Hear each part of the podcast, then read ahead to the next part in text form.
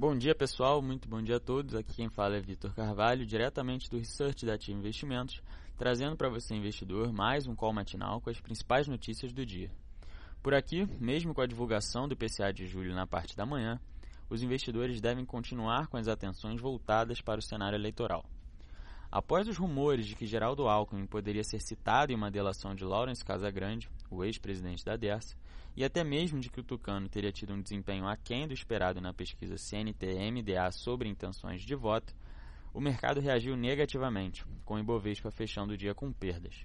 Apesar disso, o candidato do PSDB negou rumores e afirmou não temer possíveis delações. No âmbito econômico, destaca-se a divulgação do IGPDI logo pela manhã, que apresentou elevação de 0,44% em julho, em linha com as estimativas do mercado. Lá fora, em dia de agenda pouco movimentada, as principais bolsas e índices norte-americanos operam sem sinal definido.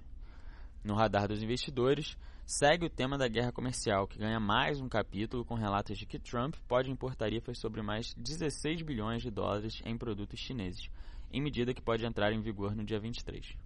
Na China, a divulgação da balança comercial trouxe forte crescimento nas importações e exportações, o que pode trazer ânimo para as siderúrgicas brasileiras, apesar do superávit ter sido abaixo das expectativas do mercado.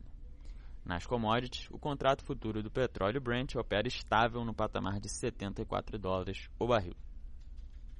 Agora sobre a agenda do dia com os principais eventos do mercado, tivemos às 9 horas a divulgação do IPCA de julho pelo IBGE, às 9h45, nos Estados Unidos, o presidente do Fed, Thomas Barkin, discursa em Virgínia, em evento com sessão de perguntas e respostas. Às 11 horas, a CNT divulga o resultado da pesquisa CNT-MDA das eleições de 2018 sobre intenções de voto para presidente, governador e senador em São Paulo.